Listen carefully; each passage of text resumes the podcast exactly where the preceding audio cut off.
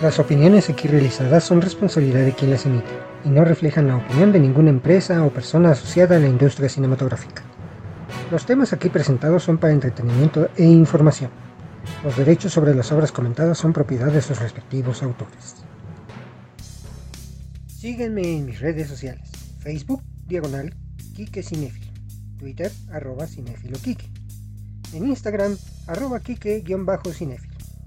Busca mis videos en el canal de YouTube Kike Cinefilo. Dale a la campanita y suscríbete.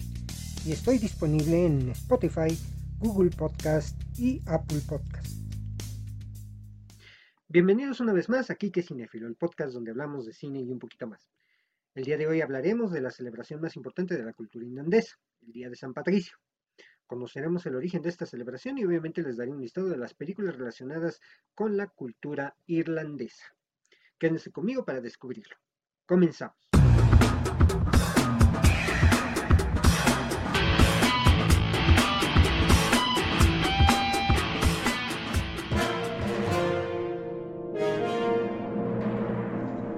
El tema. ¿Te has preguntado por qué hay gente que se viste de verde en el mes de marzo? ¿La relación del trébol con los irlandeses? Bueno, todo tiene que ver con la celebración del Día de San Patricio, pero para entender por qué se celebra, primero conoceremos al personaje principal. Tanto la fecha como el lugar de nacimiento de Patricio son difíciles de determinar. Probablemente nació sobre el año 389 después de Cristo y murió sobre el 461, según sus propios escritos. Nació en una pequeña villula cercana al Vicus de Banaben Tarbennai, aunque era claramente un britano del norte. La localización exacta del lugar ha sido muy debatida. Probablemente se trate de una de las pequeñas poblaciones cercanas al muro de Adriano, y una de las interpretaciones más verosímiles es de que se trataría de una propiedad situada a unos 24 kilómetros hacia el interior desde Carlisle, Lugabalium, cerca del, fuerte romano de Birdoswald. Patricio era hijo de Calpurnio, un diácono cristiano que también era de Curión, un alto cargo militar, además de poseer tierras y disponer de servicio. Su abuelo, Potito, también era religioso y es presentado como prevístero. Fuentes posteriores informan que su madre se llamaba Concesa y que Patricio podría tener también de nacimiento nombres de raíz britónica, Magonus o Susetus. Cuando Patricio era todavía un adolescente, a la edad aproximada de 16 años, fue hecho prisionero durante una incursión de piratas escotos, que también significó la destrucción de la casa de la familia, siendo llevado a Irlanda y esclavizado. En sus escritos solo menciona un nombre del lugar que permita localizar la zona donde vivió en Irlanda, Silva Flocuti, es decir, el bosque de Flocut, situado cerca del mar occidental. Se han propuesto varias alternativas en las proximidades de la costa noroeste de Irlanda. Entre las que cuenta con un consenso más general está la zona antiguamente boscosa de Quillala, en el condado de Mayo.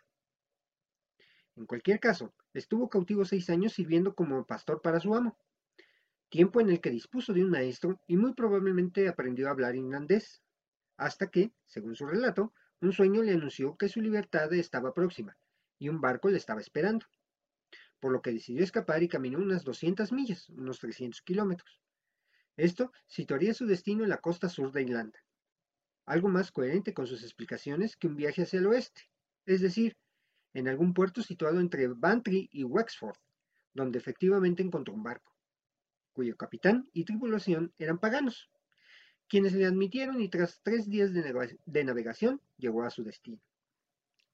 Dada la escasez de datos concretos que ofrece Patricio en su confesión, la siguiente es la etapa de su itinerario que ha dado lugar a más interpretaciones contrapuestas. Su descripción supone que su regreso a Bretaña no fue inmediato, pues tres días parece un tiempo demasiado largo para la travesía del mar de Irlanda. Y además, se sabe que los puertos del sur de Irlanda mantenían en la época un activo comercio con la Galia, por lo que su destino más probable parece el noroeste de la península de Bretaña.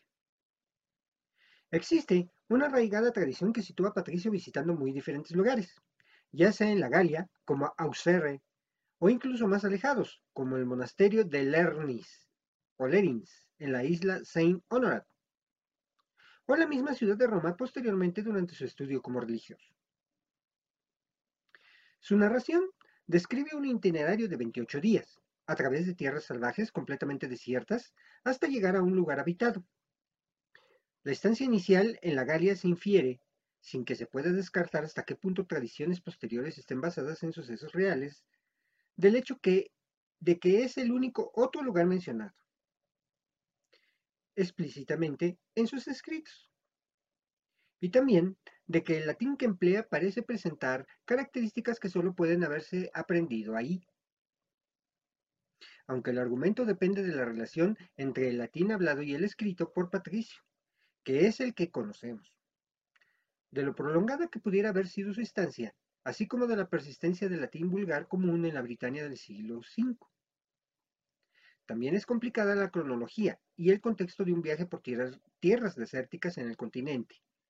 Se ha intentado relacionar tanto con las invasiones que sufrió la Galia en el año 407 como con la rebelión de los amoricanos de Tibato en 437. Una vez de regreso en su casa, con poco más de 20 años, Patricio continuó estudiando el cristianismo. Se trasladó a Auxerre y visitó Tours y Lerins, siendo ordenado sacerdote por San Germán de Auxerre. Tras una visión, se decidió a regresar a Irlanda como misionero y se acabó convirtiendo en predicador del Evangelio en el mismo país. Isla que en esos tiempos se encontraba dividida en numerosos clanes sometidos a la poderosa autoridad de los tuidas. Se adaptó muy bien a las condiciones sociales del lugar, formando un clero local y varias comunidades cristianas, respetando las tradiciones y costumbres propias de sus habitantes.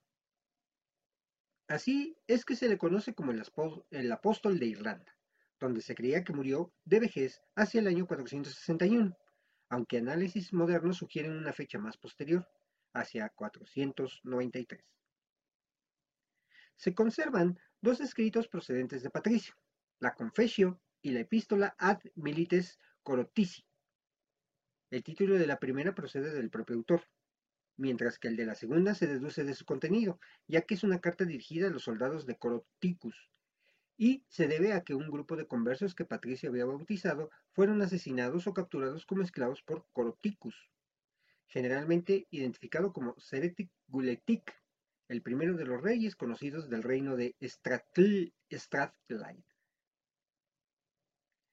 La confesión, escrita para contestar a las acusaciones vertidas contra él por otros obispos por supuesta corrupción, enriqueciéndose a costa de los conversos, cobrando por bautizos y ordenaciones sacerdotales. ¿Dónde habré escuchado eso? Eso es un relato de la vida y viajes de Patricio, narración acompañada de sus meditaciones en un estilo reflexivo que podría remontarse al modelo de las epístolas de San Pablo.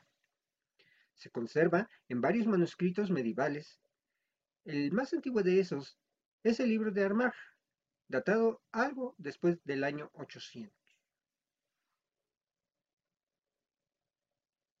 El día de San Patricio, o simplemente San Patricio, en irlandés la Ferie Padraig, es una festividad de origen cristiano que se celebra anualmente el 17 de marzo para conmemorar la muerte de San Patricio de Irlanda, patrón de toda la isla, ubicada al noroeste de Europa continental.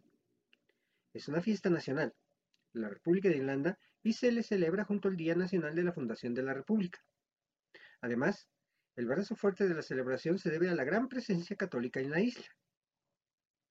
En la nación constituyentemente británica de Irlanda del Norte, la fiesta es más que todo costumbrista, pues a pesar de ser de mayoría protestante durante la unión de la isla en el histórico señorío y posterior reino constituyente anglo-irlandés, la cultura católica del sur predominó sobre la protestante del norte. Desde los últimos años del siglo XX, se celebra a nivel mundial debido a la extensa diáspora irlandesa en países como Francia y España, e incluso en lugares alejados de Europa como Estados Unidos y Canadá. En el pasado, el Día de San Patricio era celebrado solamente como una fiesta religiosa. Se convirtió en una fiesta pública en 1903 por la ley del Bank Holiday, de Irlanda de 1903, un acta del Parlamento de Gran Bretaña introducida por el irlandés M.P. James O'Mara. O'Mara luego introdujo la ley en la cual se señalaba que las tabernas deberían estar cerradas el 17 de marzo, lo cual fue apelado en los años 70. El primer desfile del Día de San Patricio se realizó en el Estado Libre de Irlanda, en la ciudad de Dublín, en 1931, y fue revisado por el entonces ministro de Defensa Desmond Fitzgerald. Aunque ahora la celebración secular existe, la fiesta es todavía una fiesta religiosa observada en algunas áreas. A mediados de los años 90, el gobierno irlandés comenzó a potenciar esta festividad a nivel internacional a la altura de las grandes celebraciones en el mundo y promover así la exaltación de Irlanda por vía de la innovación, creatividad, vuelta a las raíces y abundante mercadotecnia. Promover la oportunidad y motivación para que la gente con ascendencia irlandesa y aquellos que desean ser irlandeses asistan y se unan en esta celebración imaginativa y expresiva. Proyectar internacionalmente una imagen fehaciente de Irlanda como país creativo, profesional y sofisticado con una apariencia llamativa a nivel mundial. El primer Festival de San Patricio tuvo lugar el 17 de marzo de 1996. En 1997 se convirtió en un evento de tres días y para el año 2000 ya se había alargado a cuatro días. Desde el 2006, el festival dura cinco. También son importantes las celebraciones en otras ciudades del mundo: Manchester, Birmingham, Londres, Cambridge, Montreal, Boston, Filadelfia, Chicago, Kansas, Savannah, Ciudad de México, Denver, Buenos Aires, Córdoba, Rosario, París, Scranton y Toronto. El desfile más grande del Día de San Patricio tiene lugar en la ciudad de Nueva York y es presenciado por más de 2 millones de espectadores. En Argentina, en gran medida, merece a la importante inmigración de origen irlandés y celta que ha recibido este país americano. Es la quinta comunidad irlandesa fuera de Irlanda, aproximadamente con 2 millones de argentinos que se reconocen con orígenes irlandeses. Aunque antes de inicios del siglo XX sus ancestros hayan inmigrado como ingleses ya que en esa época toda Irlanda estaba sometida al Reino Unido. Se organizan grandes fiestas en calles y parques de Buenos Aires, Córdoba y Rosario, así como en otros lugares del país. A partir de 2009, estos festejos cuentan con la participación oficial de la Embajada de Irlanda en Buenos Aires, Rosario y asociaciones de irlandeses y descendientes, siendo Irlanda el único país europeo que apoyó abiertamente a Argentina durante el conflicto por las Malvinas. Se consideran hermanos los pueblos irlandeses y argentinos, ambos preponderantemente católicos y con igual sentimiento hacia el gobierno británico. Asimismo, grandes personajes de la historia de Argentina han sido de origen irlandés, como el almirante Guillermo Brown, padre fundador de la Armada Argentina. Se celebra el 17 de marzo en Madrid esta importante reunión, que cuenta con la mayor colonia irlandesa de España en La Coruña, por su afinidad con Irlanda a través de las leyendas celtas del rey Breogan y la Torre de Úrcules, que en estas fechas se tiñe de verde. También pueden mencionarse las reuniones de Caldas de Reyes, en Pontevedra y Salamanca. Benidorm. Gracias a la gran afluencia de turistas irlandeses y británicos, vive intensamente esta fiesta en las calles y en los innumerables pubs, convirtiéndose en una gran atracción turística que se repite todos los años. En Elda se ha celebrado este día con actividades educativas y lúdicas para los escolares y conciertos de música folk tradicional. En el sur de Gran Canaria, desde hace 19 años, el Consulado de Irlanda y la Asociación de Hoteleros de la zona conocida como el Irish Center organizan una fiesta que comienza con una misa en inglés en el templo ecuménico, seguida por actividades infantiles y conciertos al aire libre. A media tarde hay un acto oficial con presencia de las autoridades, donde se premia a turistas que llevan muchos años viniendo a esta zona. Se lee en español e inglés el mensaje del presidente de Irlanda a los irlandeses en el extranjero y a todos los amigos de Irlanda. Tras interpretarse los dos himnos nacionales, la fiesta termina con fuegos artificiales y abundante cerveza. En Lorca, Murcia, se celebra también San Patricio, ya que esta ciudad es la única fuera de Irlanda que tiene un templo religioso como la Escolegiata dedicado a San Patricio. El 17 de marzo de 1452, las tropas cristianas de Lorca combaten contra un ejército del Reino de Granada. La batalla, conocida como los Alporchones, termina con la victoria de las tropas lorquinas. Para conmemorar esta fecha, los lorquinos dispusieron edificar un gran templo en honor al santo de ese día, San Patricio. La Escolegiata de San Patricio es la única iglesia española dedicada a este santo, y es templo hermano de la Catedral de Nueva York. Este se, comenzó a levantar en el año 1536. El 26 de marzo de 1945, el profesor Walter Starkey, director del Instituto Británico en España y profesor de la Universidad de Dublín, visita Lorca durante su Semana Santa.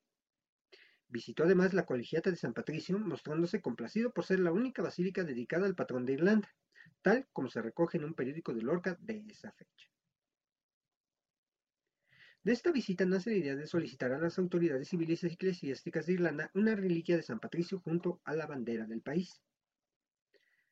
Tras las gestiones realizadas por el ministro de Asuntos Exteriores de España, don Alberto Martín Artajo, junto con el embajador de España en Irlanda, Marqués de Miraflores, y acceder a sí mismo el excelentísimo y reverendísimo señor cardenal arzobispo de Dublín, primado de Irlanda, la, sagrada reliquia de San Patricio fue entregada a Lorca el 17 de marzo de 1951, siendo párroco de la colegiata al igual que en 1945 con la visita del profesor Starkey, el reverendo padre Bartolomé López Cero. En referente a la petición de la bandera de Irlanda, esta fue aceptada por el presidente de Irlanda, el excelentísimo señor Shane Keogh Seylaig, y enviada por su embajador en Madrid, Mr. Scott McNeely, siendo recibida en, Lorca el 23 de agosto de 1951. En México, que cuenta también con inmigración irlandesa, la heroica participación del Batallón de San Patricio en la defensa del Estado mexicano, en la que cientos de inmigrantes irlandeses desertores del ejército estadounidense se unieron al ejército mexicano para pelear contra las tropas norteamericanas, celebrando el Día de San Patricio en el antiguo templo de Churubusco. Las personas usualmente se visten o usan una prenda de color verde para conmemorar. En 2016 se llevó a cabo el primer desfile organizado en la Ciudad de México, el San Patricio Fest Parade y Festival de Música, donde más de 2.000 personas acompañaron a grupos de música irlandesa mexicanos, academias de Irish Dance, Embajada de Irlanda y delegaciones diplomáticas en lo que fue una verdadera fiesta irlandesa. En 2017 se realizó el mismo desfile y culminó con una serie de presentaciones de música y bailes irlandeses. Así que bueno, ya conocemos la historia de, Patricio y un poco acerca de las celebraciones de este santo patrono de Irlanda. Y por lo tanto, estas son algunas de las películas que les recomiendo mirar para que conozcan más acerca de este país y su cultura y también de su historia. La primera película es En el nombre del Padre, In the Name of the Father, de 1993, película dirigida por Kim Sheridan. Esta película está basada en los casos reales de los cuatro de Guilford y los siete de Macaire, Cuenta la historia de un ladrón de poca monta de Belfast, Jerry Conlon, interpretado por Daniel Day-Lewis, que se ve erróneamente implicado en un atentado a un club de Londres ejecutado por el IRA, y en el que varias personas pierden la vida. Intimidados por la policía británica, él y cuatro de sus amigos son forzados a declararse culpables. El padre de Jerry, Pete Puddleswaite, y otros de sus parientes en Londres también son involucrados en el crimen, la película transcurre alrededor de los 15 años que el protagonista pasa en prisión tras tratando de probar su inocencia. Todo con la ayuda de una abogada inglesa, Gareth Pierce, que en este caso es interpretada por la actriz Emma Thompson. La película fue recibida positivamente por la crítica y tuvo siete candidaturas al Oscar, incluyendo Mejor Actor en un papel protagónico, Daniel Day-Lewis, Mejor Actor en un papel secundario, Pete Postlethwaite, la mejor actriz en un papel secundario, Emma Thompson, el mejor director y mejor película. Sin embargo, la ganadora de ese año fue otro filme basado en hechos reales, La lista de Schindler. La segunda película que les comentaré será Michael Collins, de 1996, de Neil Jordan. Liam Neeson da vida a Michael Collins, el famoso líder militar del movimiento republicano irlandés, en este biopic sobre su vida y su muerte, Collins fue el hombre que lideró al IRA contra Gran Bretaña y que ayudó a crear la República de Irlanda en 1921. Se trata de una buena cinta histórica, muy bien ambientada, en la que se relatan sus esfuerzos por hacer realidad sus ideales, sus enfrentamientos con sus compañeros de partido, Amon de Valera, y las estrategias políticas que le llevaron a lograr sus objetivos. Es sin duda la radiografía de un hombre que se convirtió en todo un héroe de la época y en una de las figuras históricas más respetadas de Irlanda. La película cuenta además con un reparto de lujo como actores como Aiden Quinn, Alan Rickman y Julia Roberts. Domingo Sangriento, Bloody Sunday de 2002, dirigida por Paul Greengrass. La película siguiente se basa en el suceso, en este suceso histórico. El domingo 30 de enero de 1972, en un incidente que desde entonces se calificaría como el Domingo Sangriento, 14 hombres y jóvenes desarmados murieron a causa de los disparos de la Fuerza Paracaidista Británica después de una manifestación organizada por la Asociación por los Derechos Civiles de Irlanda del Norte, en el barrio de Brookside de la ciudad de Derry, en Irlanda del Norte. La manifestación fue promovida entre otros por Ivan Cooper, para protestar por la encarcelación sin juicio de gente irlandesa, predominantemente católica, En aquellos momentos en la ciudad de Derry, los nacionalistas habían establecido un área no-go, donde no podían actuar las fuerzas del orden británicas, en lo que se conoció como Free Derry, y que abarcaba los barrios del Boxside y Crickgan. Las autoridades británicas habían prohibido que la marcha traspasara las fronteras de dicha área, en contra de la convocatoria inicial de los manifestantes que preveían acabar la marcha en el centro de Derry. Para evitar incidentes, los organizadores solicitaron y consiguieron el compromiso de las dos facciones del IRA activas en aquel momento, el IRA oficial e IRA provisional, de que suspenderían sus actividades ese día. Esto para conseguir una marcha pacífica y multitudinaria. Además, a la vista de la prohibición de salir del Derry libre, durante la marcha se decidió abandonar el recorrido inicial y terminar la concentración en la Free Derry Corner, la famosa esquina de las calles Fangham y Lecky, con la pintada You are now entering Free Derry. Fue entonces cuando, desgajándose del grupo principal, un grupo de unos 50 manifestantes siguió por William Saint y paró junto a una de las barricadas, increpando a los soldados que las ocupaban, lanzando piedras y botellas. Unos minutos después, las tropas británicas se lanzaron contra los manifestantes. En otra zona, varias tanquetas se adentraron por Rossville Saint ante la huida de los manifestantes. Los británicos abrieron fuego. Paul Greengrass relata en esta premiada película, Oso de Oro de Berlín y Premio del Público en Sundance, de estilo docudrama, lo que pasó ese día, desde el amanecer hasta el anochecer, desde la llegada de las tropas a las calles de la ciudad hasta la violenta actuación de los soldados contra los manifestantes civiles. La película además sigue con algo más de detalle a cuatro hombres, Iván Cooper, líder de los defensores de los derechos civiles, lleno de idealismo y con el sueño de lograr un cambio pacífico. Jerry. Jerry Donaghy, un rebelde católico de 17 años que desea establecerse y casarse con su chica protestante, pero que se ve arrastrado por el enfrentamiento con los soldados. El general de brigada Patrick McClellan, comandante del ejército británico en Londonderry, que se ve presionado para que detenga con firmeza la manifestación y un joven soldado, un operador de radio de los paracaidistas, que, junto a su unidad de guerrilleros veteranos, recibe la orden de entrar en el Brookside. Un día negro en la historia de Irlanda, al que YouTube dedicó su famosa canción Sunday Bloody Sunday, que empieza precisamente diciendo I can't believe the news today. Una pesadilla que fue muy real. La tercera película de la, de las que le hablaré será El viento que agita la cebada, The Wind That Shakes the Berry, de 2006 de Ken Loach. Ken Loach tuvo que aguantar que se le calificara de anti-británico cuando estrenó esta película, ya que para algunos críticos ingleses el film era un ataque al honor inglés. Al margen de esta polémica, la película recibió muy buenas críticas, aunque en su mayor parte todas coincidieron en remarcar la dureza del filme. Hay escenas bélicas realmente crudas una cinta que sí tocó la fibra al jurado del Festival de Cannes que le otorgó la Palma de Oro de 2006. Este drama bélico, ambientado en la Irlanda de 1920, cuenta la historia de un grupo de campesinos que se unen para luchar contra los Black and Tans, llamados así por el color de sus uniformes, negro y khaki. Tropas británicas que habían sido enviadas para sofocar las aspiraciones independentistas de Irlanda. Dos de ellos son los hermanos Damien interpretado por Cillian Murphy, y Teddy O'Donovan, Patrick Delaney, que guiados por el sentido del deber y el amor a la patria, se embarcan en una violenta lucha por la libertad. La siguiente película de la que les hablaré es Once, de 2007, dirigida por John Carney.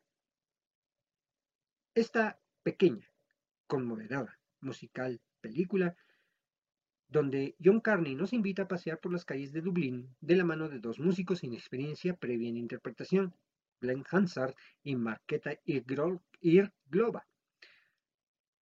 Once es una película de bajo presupuesto con una estética más de documental que de largometraje, que nos cuenta una historia cotidiana y sencilla que podría darse en cualquier ciudad que conozcamos. Glenn es un compositor y cantante que intenta ganarse unas monedas entonando sus canciones por las calles de Dublín. Marqueta es un inmigrante checa que vende flores. Al conocerse ambos se dan cuenta que, siendo tan distintos, comparten dos cosas muy importantes, el amor por la música y la necesidad de usarla para superar el desamor de sus relaciones anteriores. Once tiene la grandeza de transmitir un montón de cosas utilizando elementos muy simples. Cuenta con una banda sonora deliciosa, que es ganadora del Oscar, y una química entre los personajes que hará que se te erice la piel. Sin duda, una película que abandonarse para abandonarse y dejar fluir los sentimientos. Y la siguiente película de la que les hablaré es, Pandillas de Nueva York. Guns of New York, titulada Pandillas de Nueva York en Hispanoamérica, es una película histórica del año 2002 dirigida por Martin Scorsese y escrita por Jay Cooks, Steven Salian y Kenneth Lonergan, ambientada durante la mitad del siglo XIX en el barrio de Five Points de Nueva York.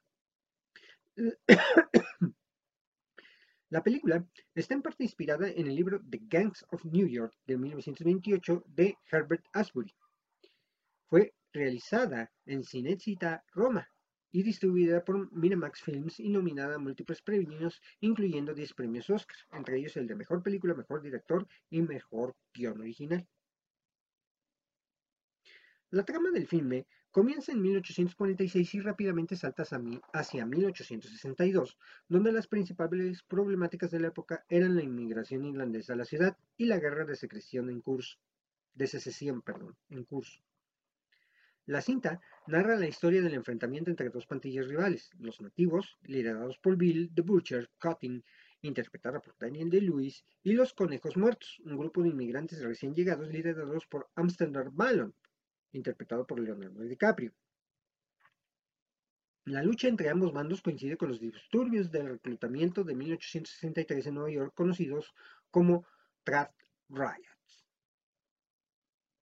En 1970, Scorsese leyó The Gangs of New York, An Informal Story of the Underworld, de 1927 de Herbert Asbury, acerca del bajo mundo de la ciudad en el siglo XIX, y le resultó una revelación. En los retratos de los criminales de la ciudad, Scorsese vio potencial para una historia épica sobre la batalla por la democracia moderna estadounidense. En ese entonces, Scorsese era un director joven sin dinero ni influencias. Hacia el final de, la década, después del éxito de cintas criminales como Mean Street de 1973, sobre su antiguo barrio, y Taxi Driver de 1976, se volvió una estrella emergente.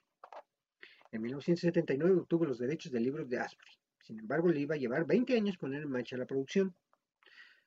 Surgieron dificultades a la hora de reproducir el monumental panorama de la Nueva York del siglo XIX, con el estilo y detalles que Scorsese quería. Casi nada en la ciudad permanecía como se veía en aquellos tiempos y filmar en otra ubicación no era una opción. Finalmente, en 1999, Scorsese logró asociarse con Harvey Weinstein, productor y presidente de Miramax Films. Scorsese mantuvo a Jay Cooks como guionista del proyecto y según informó The New Yorker en marzo de 2000, se habían reescrito nueve borradores.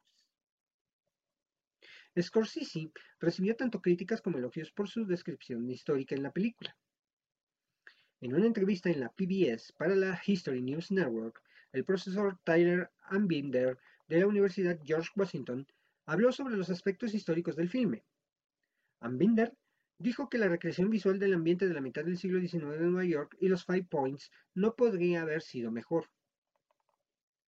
Todos los escenarios fueron construidos en los exteriores de los estudios Cinecita en Roma. Ambinder también elogió la representación de la persecución y la discriminación a los migrantes de esa época, particularmente los, los irlandeses. Hacia 1860, la ciudad de Nueva York tenía 200.000 irlandeses dentro de una población total de 800.000 habitantes. La revuelta, que da inicio a la película, aunque ficticia, fue razonablemente fiel a la historia de peleas de este tipo, excepto por la cantidad de muertes en peleas entre pandillas y disturbios ciudadanos. El libro de Asbury describe a los Bowery Boys, Pluck Uglies, Two Blue Americans, Sheer Tails y Dead Rabbits, quienes fueron nombrados debido al conejo muerto que usaban en una pica como bandera de batalla. El libro también describe a William Poole, la inspiración para William Bill the Butcher's Cutting, un miembro de los Bowery Boys, boxeador a puño limpio y líder del movimiento político Now Nothing. Poole no era de los Five Points y fue asesinado casi una década antes de los Trap Riots. Ambos, Bill, el real y el ficticio, tenían carnicerías, pero no se conoce que Poole haya matado a nadie. El libro habla además sobre otros gángsters famosos de esa época como Red Rocks Farrell, Slobbery James y Hellcat Mackie, quien limaba sus dientes delanteros y usaba uñas de metal interpretada por Carrie Seymour en la película. Según Paul S. Boyer, el periodo desde 1830 hasta 1850 fueron tiempos de desorden casi continuo y agitación entre los pobres de la ciudad. Entre los años 1834 y 1844 se vieron más de 200 importantes guerras entre pandillas, solo en la ciudad de Nueva York, y en otras ciudades el patrón era similar. En 1839, el alcalde Philip Cohn declaró, esta ciudad está infestada por pandillas de aguerridos desdichados, quienes patrullan las ciudades haciendo de la noche abominable e insultando a todo aquel que no tiene la fuerza suficiente como para defenderse. La gran pelea entre bandas de 1846 retratada en la película es ficticia, aunque hubo una entre Bowery Boys y Dead Rabbits en los Five Points el 4 de julio de 1857, que no fue mencionada en el filme. El historiador Vincent Di Girolamo concluye que Guns of New York se vuelve una epopeya histórica sin cambios a lo largo del tiempo. El efecto es congelar las rivalidades etnoculturales sobre el curso de tres décadas y retratarlas como odios ancestrales no alterados por cambios demográficos, ciclos económicos y realineamientos políticos. En la película, los draft riots o disturbios de reclutamiento fueron representados mayoritariamente como actos de destrucción. Sin embargo, hubo mucha violencia durante esa semana de julio de 1863. La, violencia resultó en más de 100 muertos, algunos de ellos afroestadounidenses. Los negros fueron objeto de violencia de las bandas irlandesas, en parte por la competencia laboral que más esclavos libres podían causar en la ciudad. La película hace referencia al antiguo Palacio de Justicia del Condado de Nueva York, cuando Boss Tweed habla sobre los planes modestos y económicos de la estructura. En la película se muestra que la inmigración china era lo suficientemente común en la ciudad como para tener su propia comunidad y lugares públicos. Sin embargo, la inmigración significativa de chinos a Nueva York no empezó sino hasta 1869, aunque los primeros chinos empezaron a llegar a América a partir de los años 1840 época en la cual la construcción del primer ferrocarril transcontinental de Estados Unidos fue finalizada el teatro chino de la calle Pell tampoco fue terminado hasta los años 1890. The Old Brewery, el laboratorio edificio de departamentos que aparece en la película en 1846 y 1862-63, fue en realidad demolido en 1852.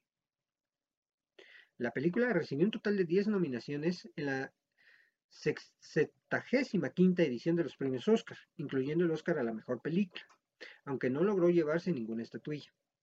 Asimismo, la cinta fue incluida entre las 10 mejores películas del año según el National Board of Review. En cuanto a los Globos de Oro, el filme recibió cinco nominaciones, de las cuales obtuvo el premio en las categorías de Mejor Director y Mejor Canción Original. Por su parte, Jane DeLuis recibió candidaturas a numerosos, a numerosos, premios y ganó los premios BAFTA y SAG como Mejor Actor. Y bien, este,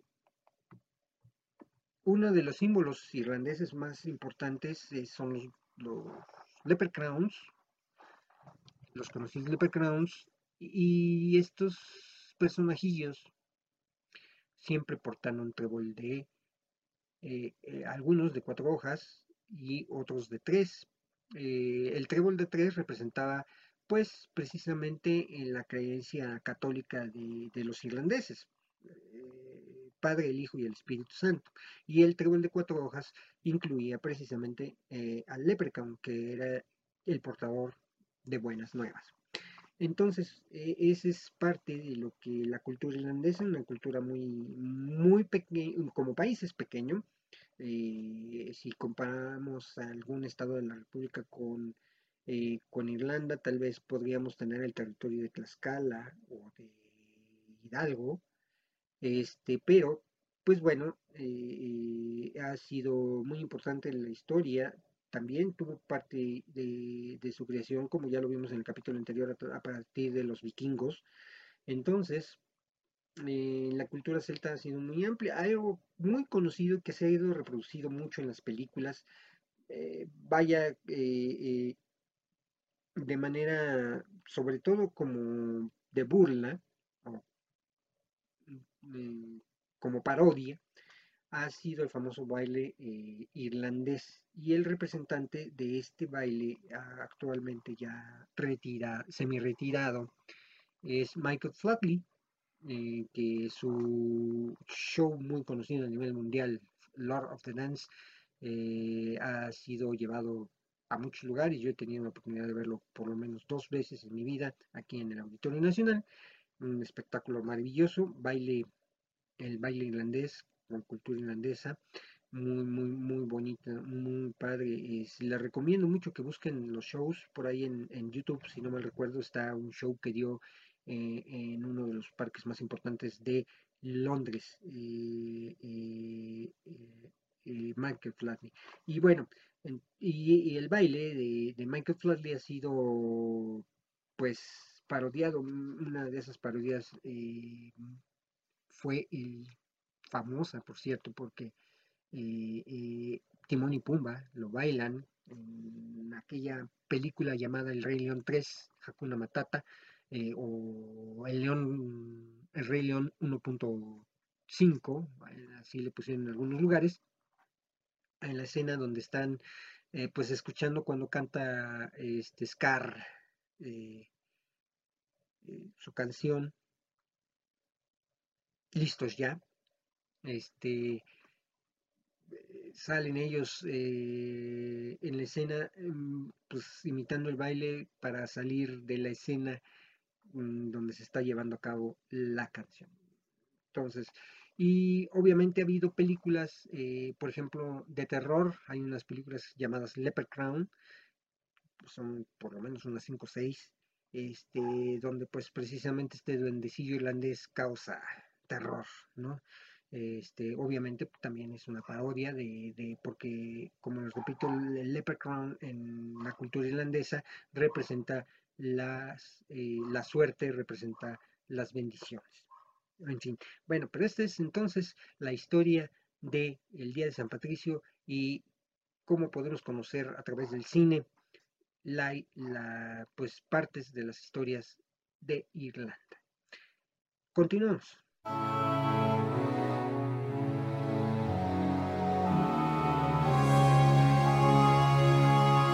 La recomendación. Y bien, la recomendación de esta semana es El Callejón de las Armas Perdidas, título en inglés Nightmare Alley. Esta película es una película de suspenso psicológico neo-noir de 2021 dirigida por Guillermo del Toro, nuestro compatriota, a partir de un guion de, del mismo y de Kim Morgan, basada en la novela de 1946 del mismo nombre de William Leeson Grisham. La película cuenta con un elenco que incluye a Bradley Cooper, Kate Blanchett, Tony Collette, William Dafoe, Richard Jenkins, Ronnie Mara, Ron Perlman, Mary Steenburgen y Derry Strangehaar. Es la segunda adaptación cinematográfica de la novela de Grisham, después de la versión de 1947. La película se centra en Stan Carlisle, Cooper, quien es un ambicioso feriante que se engancha con la corrupta psiquiatra doctora Lilith Ritter, interpretado por Kate Blanchett que demuestra ser tan peligrosa como él. Del Toro se desempeña como productor de la película junto a James Mail Dale y Cooper. Del Toro anunció por primera vez el desarrollo del proyecto en diciembre de 2017, siendo su primera película desde La forma del agua. El colaborador frecuente, Dan Lausten, se desempeña como director de fotografía de la película, mientras que Nathan Johnson reemplaza a Alexander Desplat como compositor de la película. La fotografía principal comenzó en enero de 2020 en Toronto, Ontario, pero se detuvo en marzo de 2020 debido a la pandemia de COVID-19. La producción se reanudó en septiembre de 2020 y concluyó en diciembre. La película tuvo su estreno mundial en el Alice Tully Hall en la ciudad de Nueva York el 1 de diciembre de 2021 y fue estrenada en, cines en los Estados Unidos el 17 del mismo año por Searchlight Pictures. Recibió críticas generalmente positivas y los críticos elogiaron la dirección de Del Toro. El estilo visual, la cinematografía, la banda sonora, el diseño de vestuario, el diseño de producción y las actuaciones de Cooper y Blanchett. Aunque criticaron la duración de la película y fue vista como inferior a la película de 1947 por algunos que, que es nombrada una de las 10 mejores películas esta, perdón, perdón, esta película fue nombrada una de las 10 mejores películas de 2021 por el National Board of Review y el American Film Institute. También recibió 8 nominaciones en los premios de la crítica cinematográfica de 2021, incluyendo Mejor Película, Mejor Director por Del Toro, y ha recibido 4 nominaciones para la 94 entrega de los premios Oscar, entre ellas Mejor Película.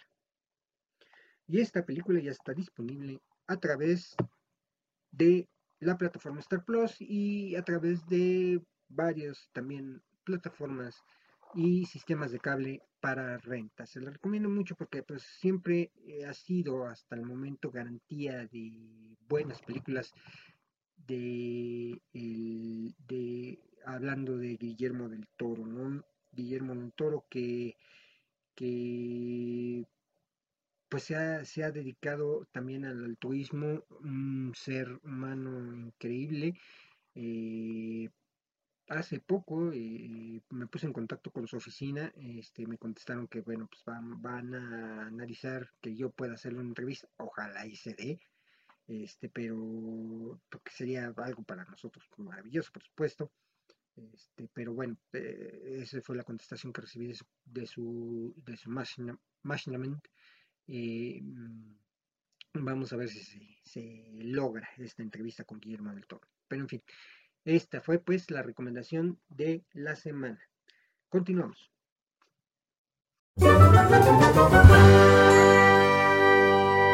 La frase cinematográfica.